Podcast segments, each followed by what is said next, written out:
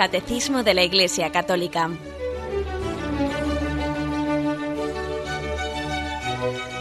Un programa dirigido por Monseñor José Ignacio Munilla, Obispo de San Sebastián.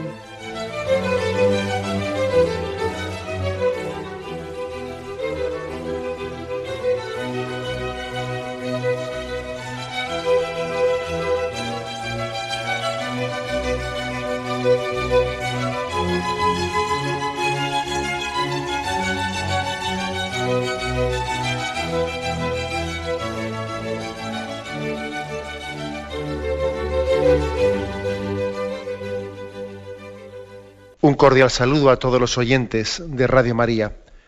Un día más, con la gracia del Señor, proseguimos el comentario del Catecismo de nuestra Madre la Iglesia. Y entramos en un apartado del Catecismo que tiene como título La participación en la vida social. El anterior apartado que habíamos concluido era la persona y la sociedad, el carácter comunitario de la vocación humana. Hoy entramos en un apartado que dice participación en la vida social.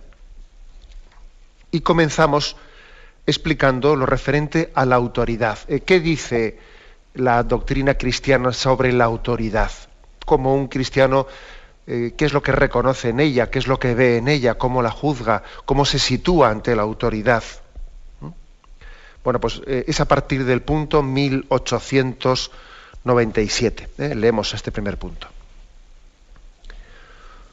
Una sociedad bien ordenada y fecunda requiere gobernantes investidos de legítima autoridad, que defiendan las instituciones y consagren en la medida suficiente su actividad y sus desvelos al provecho común del país. Se llama autoridad la cualidad en virtud de la cual personas e instituciones dan leyes y órdenes a los hombres y esperan la correspondiente obediencia. Bueno, el primer párrafo que hemos leído es una, una cita literal de una encíclica de Juan 23, del Beato Juan 23, de la encíclica Pacem in Terris, publicada en 1963. ¿eh? Allí él afirmaba pues, esta especie de definición, ¿no? que hablaba de una, que una sociedad bien ordenada requiere unos gobernantes legítimamente constituidos al servicio del bien común, del provecho común del país. Por lo tanto, digamos, eh, podríamos decir que tenemos, desde el punto de vista de nuestra visión o de nuestra doctrina social o moral social, entendemos que la autoridad eh, es legítima, existe legítimamente una autoridad a la que le debemos también un reconocimiento y una obediencia. Esto no va en contra, eh, no va en contra de lo que anteriormente habíamos hablado sobre el principio de subsidiariedad. Si os acordáis, el principio de subsidiariedad subrayaba que nosotros los cristianos pues entendemos que una sociedad debe de estar organizada pues de manera que, las autoridades no anulen, ¿eh? no anulen la iniciativa social. Decíamos así un poco eh, con una frase eh, pues de estas que son muy bueno pues llamativas que pretende ser un poco también provocativas y, resumen la doctrina, que el principio de subsidiariedad se podía resumir en un más sociedad y menos Estado. O sea, es decir, vamos a incentivar todo lo que sean las iniciativas sociales, las iniciativas de los padres, las iniciativas de las asociaciones vecinales, asociaciones de, familias, etcétera, municipios, y menos Estado, ¿no? No pretendiendo que haya un Estado pues que esté haciéndolo todo y casi anulando las iniciativas sociales. Es decir, que parece que en cómo organizar la educación eh, pues, o el ocio o lo que sea, pues las familias no tienen nada que decir y todo les viene dado por unas leyes desde arriba, por el Estado. ¿no? Bien, pues en contra de esa, eh, de esa visión, podríamos decir, eh, monárquica descendente, ¿no? La, la Iglesia habla del principio de subsidiariedad. Las autoridades no están para anular para anular. No. Las autoridades, el Estado, está para amparar la iniciativa social, para tutelarla, para protegerla, para incentivarla, para promoverla, incluso también para suplirla en caso de necesidad, cuando, por lo que sea no existen iniciativas iniciativas sociales, pues es lógico que el Estado esté para suplirlas. ¿eh? Por ejemplo, ¿no? pues, eh, la educación pública. La educación pública, pues también eh, allá, donde los padres no han, pues, no han tenido pues, una iniciativa privada de ser ellos los que organicen la educación de sus hijos, pues lógicamente el Estado está al quite, como se dice, debe de estar al quite y debe también de organizar una educación pública que supla pues eh, el que esos padres no, han tomado la iniciativa de ser ellos mismos los que organicen la educación de sus hijos en unos colegios privados. ¿eh? Entonces están al quite y en caso de necesidad, pues ellos también, lógicamente, pues al servicio de la sociedad y la familia, pues organizan una educación pública. ¿eh? Pero fijaros que el principio de subsidiariedad remarca mucho este aspecto, ¿no? Que el Estado no está para anular la iniciativa social que está para ampararla, para tutelarla, para protegerla, para promoverla, para suplirla, ¿eh? suplirla en, caso de necesidad. Luego, no nos desdecimos mm, en absoluto de lo que hemos dicho previamente sobre el principio de subsidiariedad, en absoluto nos, desdecimos. No es, no es nada contrario, o sea, no, no está contrapuesto. El hecho de que nosotros digamos que el Estado el Estado no tiene que tener mucho cuidado de, no ser prepotente, de no, no, tiene que estar él imponiéndose a la sociedad, sino más bien estar regulando las iniciativas de la sociedad. ¿no? Bueno, pero eso no quita, eso no quita para que nosotros también reconozcamos que existe un principio de autoridad y que una sociedad necesita de esas legítimas autoridades, ¿no? que ordenen el bien común y consagren el bien común. O sea, nosotros creemos, ¿no? En ese principio de autoridad. No creemos en un igualitarismo. No creemos en un igualitarismo. Que quizás es una, eh, podríamos decir, una, pues una doctrina extendida eh, o un tipo de cultura extendida entre nosotros. ¿no?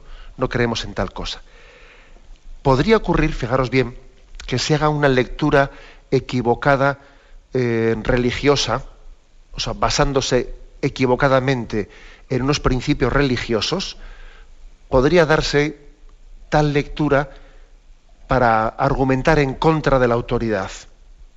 De hecho, ya en Israel, en Israel en el Antiguo Testamento, existieron algunas tendencias que venían a decir que, los israelitas no debían de elegir ¿no? reyes humanos, que su único rey era Yahvé, y que por lo tanto, ¿qué era eso de elegir autoridades para que fuesen gobernados por autoridades, ¿no? Eh, una, pues, en algunos sectores ¿no? de Israel se llegó a hacer alguna lectura de, ese principio de que estamos, nuestro único, nuestro único amo, nuestra única autoridad es Dios, ¿eh?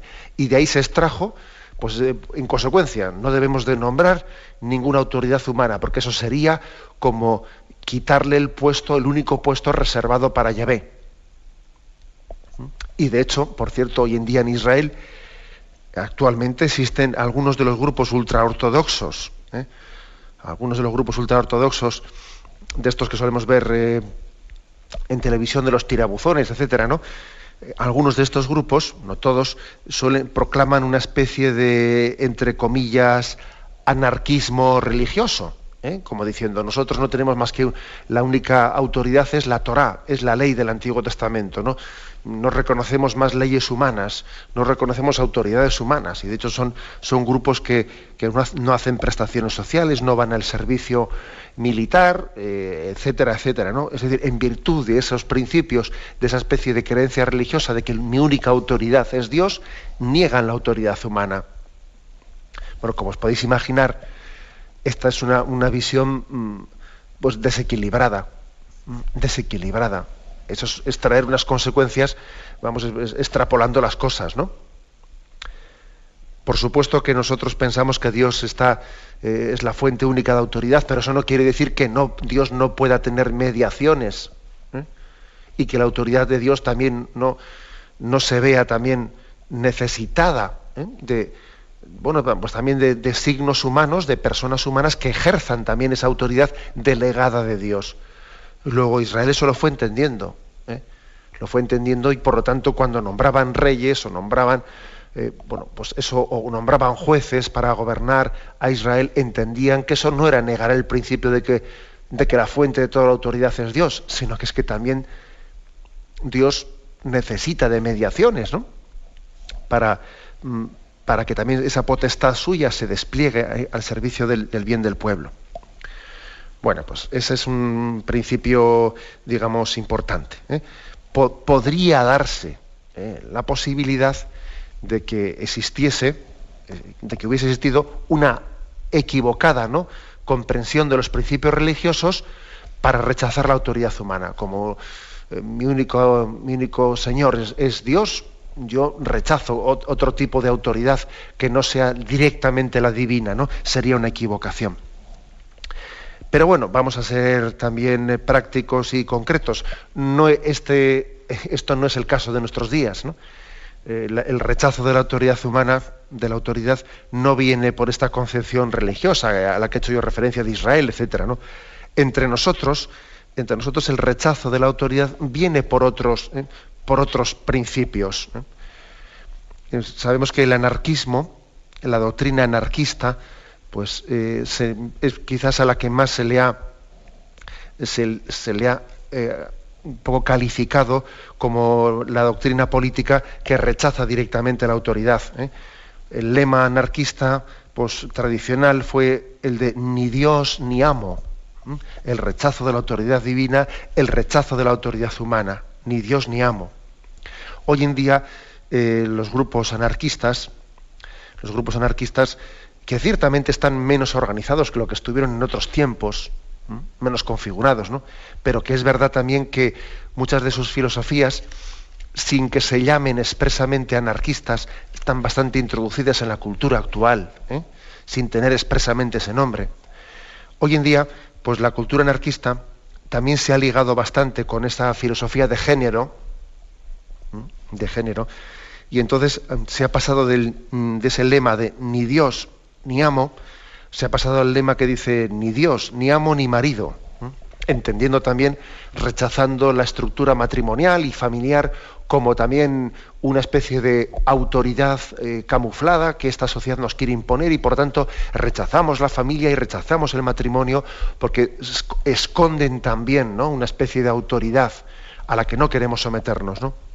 Y entonces el hombre proclama el amor libre y, bueno, y, todo tipo de relaciones irregulares al margen del matrimonio y de la familia, precisamente para librarse del principio de autoridad ninguno. Curioso esto, ¿eh?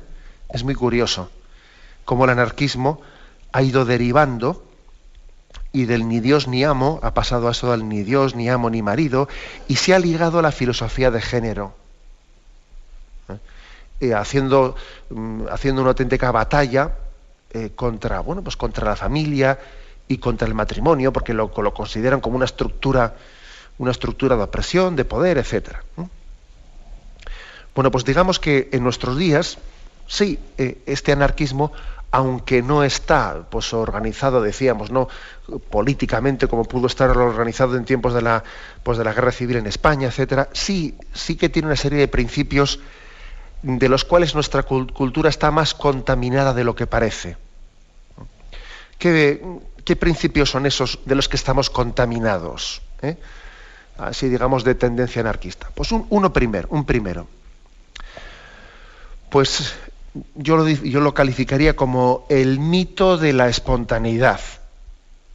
El mito de la espontaneidad. Es decir, pensar que, que para que las cosas vayan bien basta dejar que rueden por sí solas, sin necesidad de que nadie las organice. ¿Mm? Y eso es un mito, es un falso mito. Es, olvidarse de que existe un pecado original en nosotros y en, y en, el conjunto de la sociedad, ¿no? Y que las cosas no es verdad que espontáneamente se tiendan a ordenarse, más bien tienden a desordenarse. ¿eh? O sea, que existe también una consecuencia fruto del pecado original y de nuestros pecados personales y estructurales y sociales, eh, fruto de los cuales pues, existe una tendencia al desorden. Luego eso de la espontaneidad, ¿no? Pues es, que es un mito, ¿no? Si una sociedad espontáneamente no se le dejase a sí misma a ver cómo se desarrolla sin ninguna autoridad, sería un caos. ¿eh? Sería un caos, algo tremendo. No, no sé si mm, me imagino que habéis, habréis escuchado más de una vez aquel famoso episodio del año 1973, quiero recordar, de un apagón de luz pues, que existió en Nueva York, un apagón de luz una noche, y que, que, derivó en un auténtico caos, ¿no? en un caos social, ¿no? pues un apagón de luz que conllevó pues, que no, funcionaban ni las alarmas de los comercios, ni la policía era capaz de, de, intervenir, las comunicaciones estaban cortadas, y entonces en medio de aquel, de aquel apagón, se, de alguna manera cae el mito de la espontaneidad, ¿no? de que la sociedad espontáneamente funciona bien. ¿no? La sociedad espontáneamente no funciona bien, tiende al caos tiende al caos porque, porque existe pecado dentro de nosotros y ese pecado lógicamente se trasluce. Se trasluce en un desorden social pues muy grande. Luego la autoridad es necesaria, claro. Bueno, entonces nosotros partimos no de un ideal, claro, evidentemente uno, estará pensando bien, pero si todos viviese, si todos fuésemos verdaderos hijos de Dios, si viviésemos en gracia de Dios, si, si nosotros, si Dios fuese nuestro amo y Señor verdadero, eh, no necesitaríamos, ¿no? Pues una policía, a mí me daría lo mismo que hubiese habido un apagón o no hubiese habido un apagón. Al fin y al cabo, la luz de mi vida, pues es la luz de mi conciencia, ¿no? Yo voy a actuar igual, eh, esté la luz encendida o apagada, haya habido un apagón o no, haya policía o la policía esté de huelga, yo voy a actuar igual, porque al fin y al cabo, eh, quien rige, quien rige y dirige mi vida es ese principio moral. Y Dios nunca está de huelga. ¿eh? A Dios nunca, nunca se, se, le apaga o deja a Él de, estar presente en mi vida. Sí, eso es verdad. Pero, pero no podemos olvidar de que partimos de una situación real y concreta del hombre caído por el pecado original. No partimos de una situación idílica. El cristiano eh, tiene una concepción de la sociedad en la que parte de la realidad. ¿Mm? No partimos de una concepción idílica, no, somos pecadores, por lo tanto tenemos que organizarnos. ¿no? Luego es falso eso del mito de la espontaneidad. Eh, el hombre espontáneamente tiende al desorden, no al orden. En, segundo, en segundo lugar, también, mm, también hay que decir que hay una crisis grande del principio de autoridad. Además, la vemos traslucida en, pues, muchas cosas, ¿no? Pues quizás por un falso igualitarismo, ¿eh? por un falso igualitarismo que tiende a decir que aquí todo el mundo es igual, eh, bueno, pues caemos también en una, en, una crisis de principio de autoridad en, la que hay también una soberbia encubierta, soberbia encubierta, en la que uno parece que se siente humillado por reconocer una autoridad, soberbia encubierta que después, lógicamente, de la cual es muy fácil que se derive el principio, el reconocimiento de las autoridades legítimas. ¿eh? O sea, que también esta es otra causa, ¿no? O, otra infiltración, digamos, ¿no? De, esa especie de mentalidad anarquista entre nosotros. El no reconocimiento del principio de autoridad, el hecho de que se haya caído tan, eh, tan fácilmente en ello. De hecho, de hecho, hoy en día, si os fijáis, está bastante más en crisis la figura del padre que de la madre. Y posiblemente es pues porque la figura del padre es la que ha encarnado más el principio de autoridad. El referente materno, pues bueno, como de las madres, eh, vamos a ver, necesitamos tanto y recurrimos tanto a ellas y abusamos tanto de ellas porque son que, las que nos están siempre ahí sacando las castañas del fuego, como se dice, ¿no? Y, además es una especie de amor práctico. Eh, bueno, pues irresolutivo, que nos está mm, saliendo al, al, encuentro de nuestras necesidades, es difícil que entre en crisis ¿no? esa figura de, del amor materno. ¿no? Pero sin embargo, el principio de, de, la paternidad, que engendra más una transmisión de, o encarna más la transmisión de valores, el principio de autoridad, está mucho más en crisis. ¿eh? Está mucho más en crisis. Porque en el fondo está en crisis el principio de autoridad en sí mismo.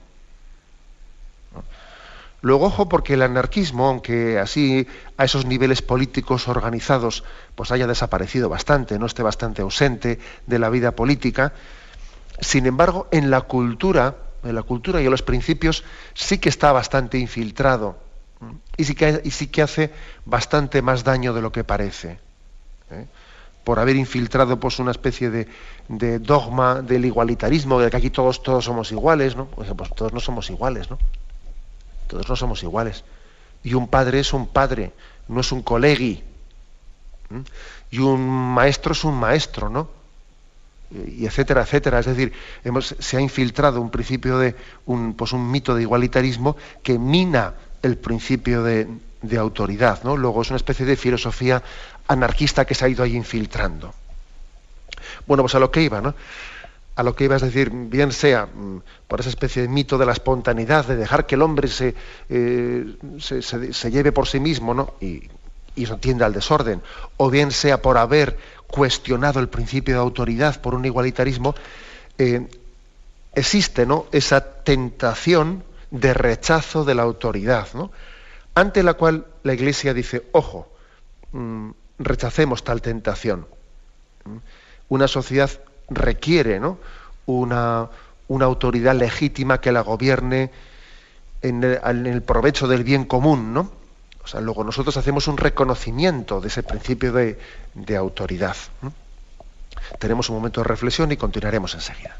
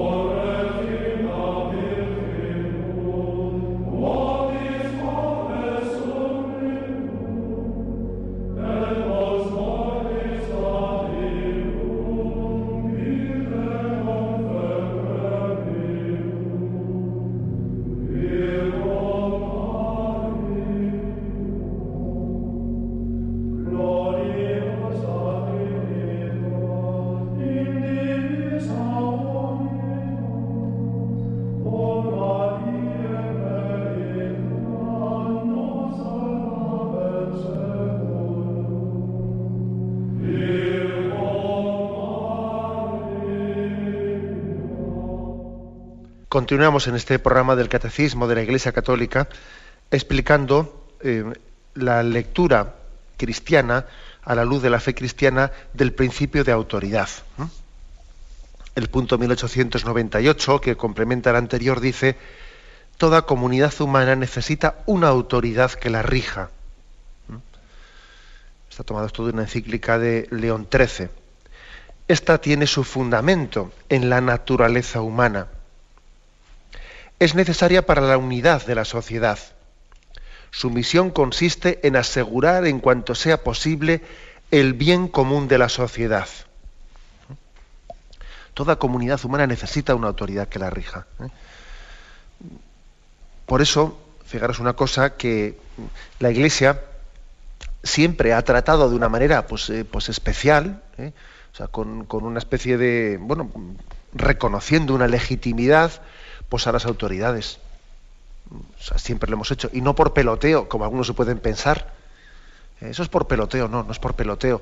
Es porque reconocemos en esas personas, bueno, pues que, tienen una autoridad delegada del pueblo y que por lo tanto tienen una dignidad que tiene que ser especialmente reconocida. ¿no?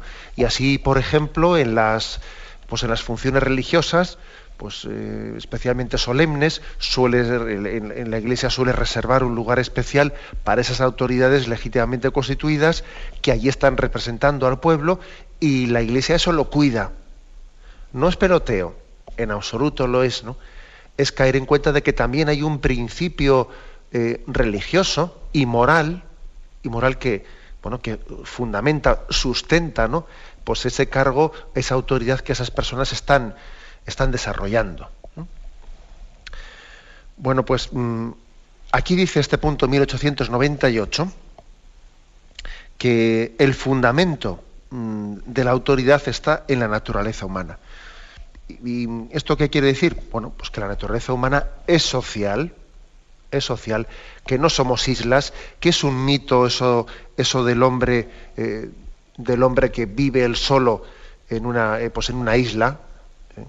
¿Eh? Ese hombre solo, ese hombre solitario, ese náufrago en una isla es un mito, es decir, el hombre, el hombre nace, vive, crece, se desarrolla en sociedad. Sus actos afectan a los demás y lógicamente tienen que ser regulados. Esa famosa frase que me imagino que habéis escuchado más de una vez, ¿no? Que dice, mi libertad termina donde empieza la libertad del vecino. Claro, pues es verdad, ¿eh? tiene su, eh, su, fundamento esa frase, ¿no? Mi libertad termina donde empieza la libertad del vecino. Luego, eso quiere decir que la naturaleza humana eh, tiene unas relaciones sociales que la configuran y lógicamente tiene que ser, tiene que ser conducida, tiene que ser gobernada, ¿no? Nuestra relación social tiene que ser gobernada. Luego de ahí viene, por eso dice que en, nuestra naturaleza humana tiene una razón de ser el que se necesita autoridad. Es, evidente, ¿no? Que nuestra libertad tiene que ser eh, regulada en, su ejercicio, en cómo, en cómo se desarrolla, en cómo crece. ¿eh? Segundo, que también es necesaria la autoridad para la unidad. Para la unidad porque tenemos una tendencia muy grande a la disgregación. Hay una tendencia muy grande a la disgregación en nosotros. Eso también, cada uno somos hijos de nuestro padre, de nuestra madre, y, bueno, pues espontáneamente no tendemos precisamente, aunque es verdad que la naturaleza humana es social, ¿eh? nuestra tendencia, pues es un poco lo de, bueno, pues lo de la Torre de Babel lo de la Torre de Babel, que cada uno eh, tiende muchas veces a remarcar lo que le, eh, lo que le, no es precisamente lo que le asemeja, sino lo que le diferencia. Y tendemos a marcar diferencias, ¿no? Muchas veces. Y, yo creo que también es propio de la autoridad el que la autoridad tienda también a buscar lo común, lo que nos une, ¿eh? a remarcar lo común, no a, no a remarcar lo que nos diferencia y lo que nos enfrenta. Esto por, ciento, esto, por cierto, es una llamada de atención a las autoridades, ¿eh? Porque digamos que lo lógico es que las autoridades no, no echen gasolina al fuego, ¿eh? allá donde hay problemas de división en la sociedad, ¿no? No eche gasolina al fuego para que nos dividamos más entre nosotros, sino que las autoridades tienen que tender a la unidad, ¿no?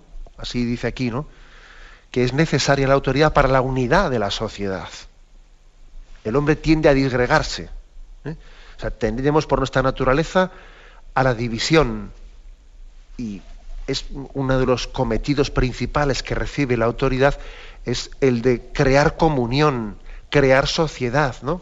Eh, crear conciencia de familia, ¿no? mitigando de alguna manera pues esa tendencia que tenemos todos fruto del pecado original de que cada uno pues vamos por nuestra cuenta vamos por nuestra cuenta y tendemos a, considerarnos siempre eh, yo soy diferente, yo soy distinto. Eh, no, no, o sea, la autoridad tiene un cometido muy, muy importante, muy importante, que es el de crear sociedad entre nosotros, crear familia, crear sentido comunitario. Esto es muy importante. Es muy importante porque puede ocurrir que, pues, que unas autoridades que ejerzan más las cosas, más las cosas lo que hacen, lo que hagan sea dividir una, nación, hacer que nos enfrentemos todos con todos y, que cada vez más que familia, pues esto parezca yo que sé, eso desde luego es una autoridad mal ejercida. Mal ejercida. La autoridad bien ejercida tiende a, a fortalecer los lazos de unión entre nosotros. ¿eh? Bueno, pues, y en definitiva, y último punto dice, es necesaria para la unidad y su misión consiste en asegurar el bien común. ¿eh? El bien común. Pues esta es la, como podéis imaginar, la madre del cordero, ¿no? El que las autoridades eh, sean capaces de ejercer su función no imponiendo ideologías, no partiendo de unos presupuestos ideológicos, ¿eh? que uno dice, bueno, yo aquí eh, he, accedido a este puesto y tengo que aprovechar, ¿no? Aprovechar eh, pues el, el cargo al que he accedido para implantar aquí no sé qué ideología que yo he traído, ¿no? Oiga, eso es pervertir la autoridad, ¿no? La autoridad no viene aquí a implantar una ideología previa, sino viene a servir al bien común. A servir al bien común. Es más, yo creo que un político debería tener la capacidad, ¿no? También de cuando llega a una llega a un cargo determinado, ¿no? debería tener la capacidad de, de hacer abstracción, ¿eh? de hacer abstracción, de dejar a un lado, de dejar aparcado un poco, ¿no? Pues eh, muchas concepciones que él pueda tener y en ese momento em, realizar su tarea pensando en cómo servir a las necesidades que tiene ante sus ojos, de cómo servir al bien común, ¿eh? no de cómo servir a la ideología que a él le ha llevado al poder sino cómo servir a los que le han sido ¿no? encomendados. Eso es algo básico, algo básico y fundamental. Bien, continuamos adelante. En el punto 1899 se da un paso más, pues que es importante. La autoridad exigida para el orden moral emana de Dios. Vamos a ver este principio que es importante. La autoridad exigida para el orden moral emana de Dios. Bueno, aquí viene una cita de la carta a los romanos 13, versículo del 1 al 2. Sométanse todos a las autoridades constituidas, pues no hay autoridad que no provenga de Dios, y las que existen por Dios han sido constituidas, de modo que quien se opone a la autoridad se revela contra el orden divino y los, y los rebeldes se atraerán sobre sí mismo la condenación. O sea, fijaros qué texto este ¿no? de San Pablo, la carta de los Romanos, capítulo 13, versículo de 1 al 2, en el que hay bueno, una fundamentación teológica muy grande o religiosa muy grande del principio de autoridad, ¿no? Y se nos pide someternos ¿no? a las autoridades constituidas. Los primeros cristianos, los primeros cristianos, ellos se sometían a las autoridades eh, romanas, se sometían a ellas. ¿eh? Mm, es más, eh, vamos, a, ser claros, es decir, el, cristianismo no se caracterizó, no se caracterizó pues por organizar una revolución, una revolución social y por bueno, pues, pues al estilo de Espartaco, ¿no? al estilo de Espartaco, que allí organiza una especie de rebelión de los esclavos eh, frente a las eh, clases que no, el cristianismo no, no funcionó como Jesucristo no, no fue un Espartaco. Los apóstoles tampoco ejercieron tal cosa. Es más, podemos buscar muchos textos de la Sagrada Escritura en los que se, se habla de esclavos sometidos a vuestros amos, tal, tal, tal vamos a... Eh, es curioso, ¿no? Pero eso es así, eso es, eso es constatable. No quiere decir con eso de que el cristianismo eh, juzgue, juzgue eh, la esclavitud como algo moralmente aceptable, no, pero partía, partía de la situación, entendía que la situación pues había que partir de un reconocimiento del principio de autoridad y luego esa autoridad bien ejercida, bien ejercida, redimida por Jesucristo, bajo esos valores de Jesucristo, llegaríamos a entender que ante Dios no hay ni esclavo, ni libre, ni judío, ni gentil, sino que todos somos unos. ¿no? Es decir, el cristianismo no comenzó por rebelarse frente al sistema romano, que tenía muchísimas injusticias, ¿eh? O frente al sistema de la esclavitud. No. Comenzó por someterse. Comenzó por un principio de obediencia. Lo que ocurre es que desde esa obediencia pasó a transformar las cosas, pasó a transformar el principio de autoridad en servicio. Y cuando, y cuando aquel que estaba ejerciendo la autoridad entendió que la, había recibido como una delegación del amor de Dios, del amor de Dios, lógicamente dejó de ser tirano. Y entonces acabó, el cristianismo acabó con la esclavitud, pero no por la vía de la revolución, fijaros bien, sino por la vía de entender que nuestras relaciones sociales están, deben de estar eh, marcadas ¿no? por, ese, por ese principio básico que es el del amor, el de la caridad. Pero vamos, digamos, digámoslo claramente, ¿no? que, que el cristianismo comienza por reconocer la autoridad legítimamente constituida. Lo que es impresionante es que cuando Jesús está delante de Pilato y Pilato le dice, tú no te defiendes, no sabes que yo tengo poder para quitarte la vida y para o para poder salvarte. Y entonces Jesucristo le dice a Pilato, tú no tendrías ningún poder sobre mí si no te hubiese sido dado de lo alto. Lo, lo curioso es que Jesucristo le reconoce la autoridad que tiene. Jesús le reconoce la autoridad a aquel que va a ser su verdugo.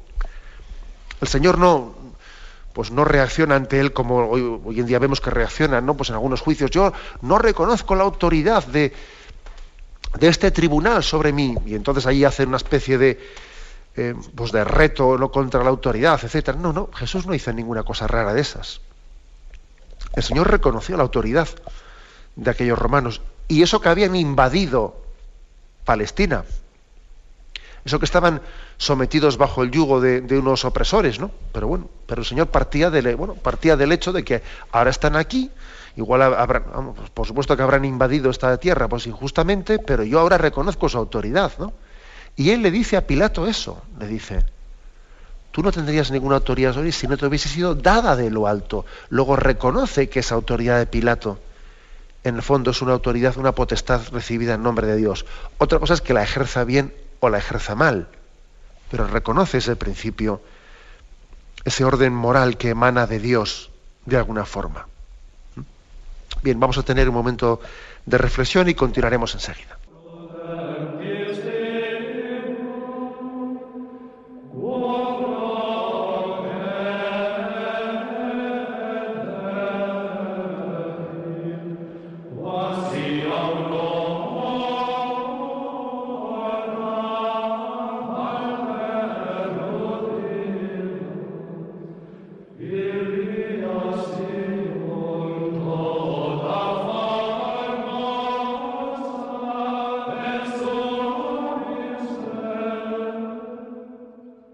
Continuamos en este programa del Catecismo en el comentario de estos puntos sobre eh, la autoridad, ¿eh? sobre qué consideración tiene la, por la doctrina moral cristiana sobre la autoridad.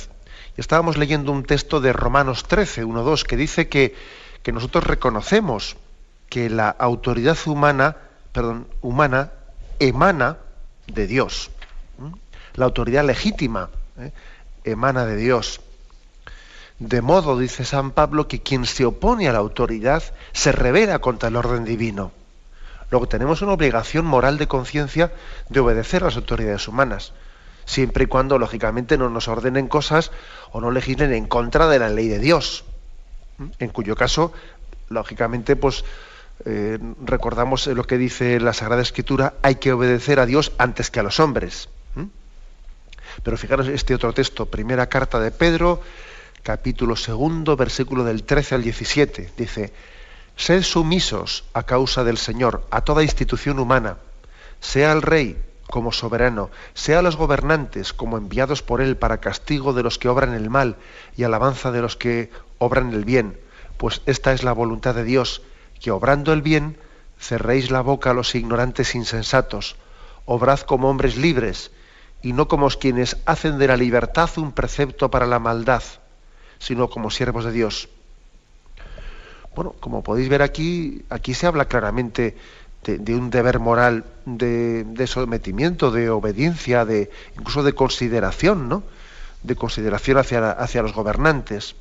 Aquí nada que ver de que el principio religioso esté poco como justificando el, anarquismo, ¿no? En nombre de que yo únicamente a Dios le debo obediencia, pues paso totalmente a las autoridades humanas. No, no, eso es una, una caricatura, eso es una falsedad, ¿no? Nuestra, nuestro sentido religioso hace que tengamos mayor consideración de obediencia a las autoridades humanas que los que no son religiosos. ¿Mm? Eso es una cosa pues impresionante, pero así de cierta. Y el punto 1900, 1900 dice, ¿no? El deber de obediencia impone a todos la obligación de dar a la autoridad los honores que le son debidos y de rodear de respeto y según su mérito de gratitud y de benevolencia a las personas que lo ejercen. ¿Mm?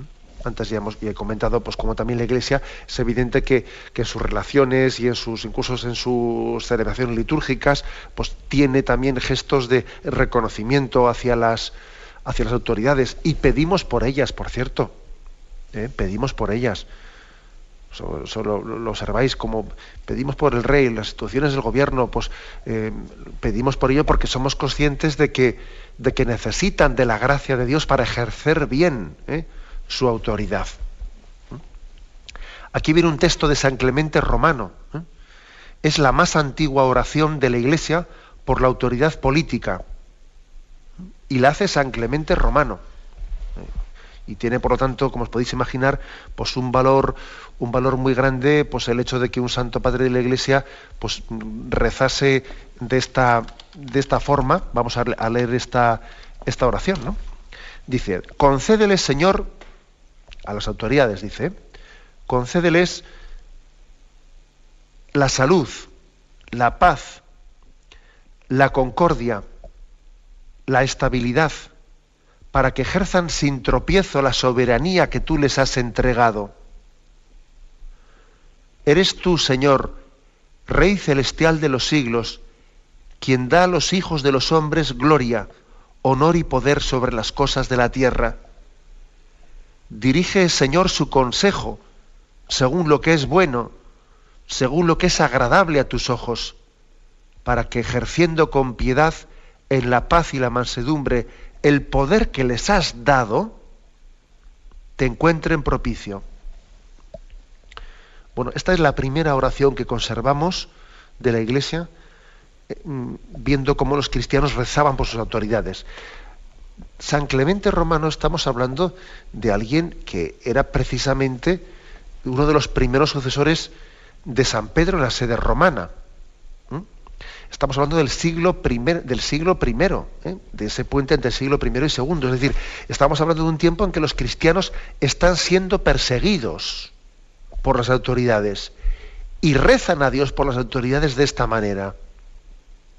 Fijaros qué fácil hubiese sido rebotarse, ¿no? Qué fácil hubiese sido en tiempos de persecución denostar. No, pues todo lo contrario. Ellos cuando eran perseguidos todavía rezaban más por las autoridades y pedían para ellos la salud, la paz, la concordia, la estabilidad, para que ejerzan sin tropiezo la, soberanía que tú les has entregado. Es impresionante esta oración. Ellos son conscientes de lo que las autoridades no son conscientes, de que es Dios el que les ha dado esa autoridad. Luego tienen que rezar, ¿no? Para que abran los ojos, para que esas autoridades eh, busquen el bien común, para que tengan los dones del Espíritu Santo que tienen que tener para gobernar conforme a rectitud y conforme a justicia. Así, son, así somos los cristianos, ¿no? Así nos ha enseñado el Señor que debemos de ser, ¿eh? de volver al mal con el bien, ¿no? Y, no haciendo que el, el, mal que padecemos, o que estos primeros cristianos que eran perseguidos, ¿no? No haciendo que esa, que ese mal ejercicio de la autoridad que se estaba haciendo sobre ellos, pues eh, derivase en un rebote y en un rechazo de toda autoridad. Pues no, no cayeron en eso. Y qué fácil hubiese sido, ¿eh? Qué fácil hubiese sido que, oye, los cristianos hubiesen, pues sencillamente, vista esas injusticias, que hubiesen promovido la revolución, que hubiesen promovido el rebelarse frente a las autoridades. Oye, jamás, o sea, no tenemos conocimiento de nada de eso. No existió por parte de los cristianos ningún grupo guerrillero, ningún grupo guerrillero, eh, ninguna especie de insurrección frente a los romanos que les perseguían. Oye, nada de eso. Nada. No tenemos conocimiento de nadie que, incluso, vamos, ni siquiera defendiéndose, ¿no? Pues matase a algún soldado romano. Nada, de eso no tenemos ni, ningún tipo de, de resquicio o de casos históricos, de eso no hay nada. Los cristianos no devolvieron al mal con el mal cuando fueron perseguidos, sino que lo que hicieron fue orar por las autoridades. Y nos demostraron que la auténtica revolución, ¿no? la que cambia la sociedad, pues no es, no es la revolución marxista, no es la de la lucha de clases, sino la revolución del amor. Esa fue, eso fue lo que hizo, lo que hizo cambiar al imperio romano, ¿no? No, no precisamente la lucha, las luchas de clases. Bueno, pues hemos terminado el punto 1900, ¿eh? en el que se habla de cómo nosotros eh, reconocemos esa autoridad humana. Incluso le dice, le damos los honores debidos. ¿eh? Honores debidos, entendiendo, lógicamente, los honores que, se le dan no a Dios, ¿no? Porque ahí sí que hubo un conflicto, en el sentido de que los cristianos no, no querían, ¿no? Se negaban a rendir incienso al César, ¿eh? porque entendían que ellos no, podían eh, venerar al César como si de un dios se tratase. Reconocían su autoridad recibida de Dios, pero no querían, se negaban a, venerarle como, como si, su, si, él fuese una personificación ¿no? o una deidad. ¿eh? A tal cosa siempre se negaron. Tenemos pues obligación de reconocer esa autoridad y al mismo tiempo no hacemos sino subrayar que esa autoridad en última instancia es de Dios y que por lo tanto solo a Dios adoramos y solo a Dios servimos, siendo también libres, al mismo tiempo que somos eh, obedientes de las autoridades humanas, somos también libres de considerarlas ¿no? como, como falsos dioses. Bien, me despido con la bendición de Dios Todopoderoso. Padre, Hijo y Espíritu Santo, descienda sobre vosotros Alabado sea Jesucristo.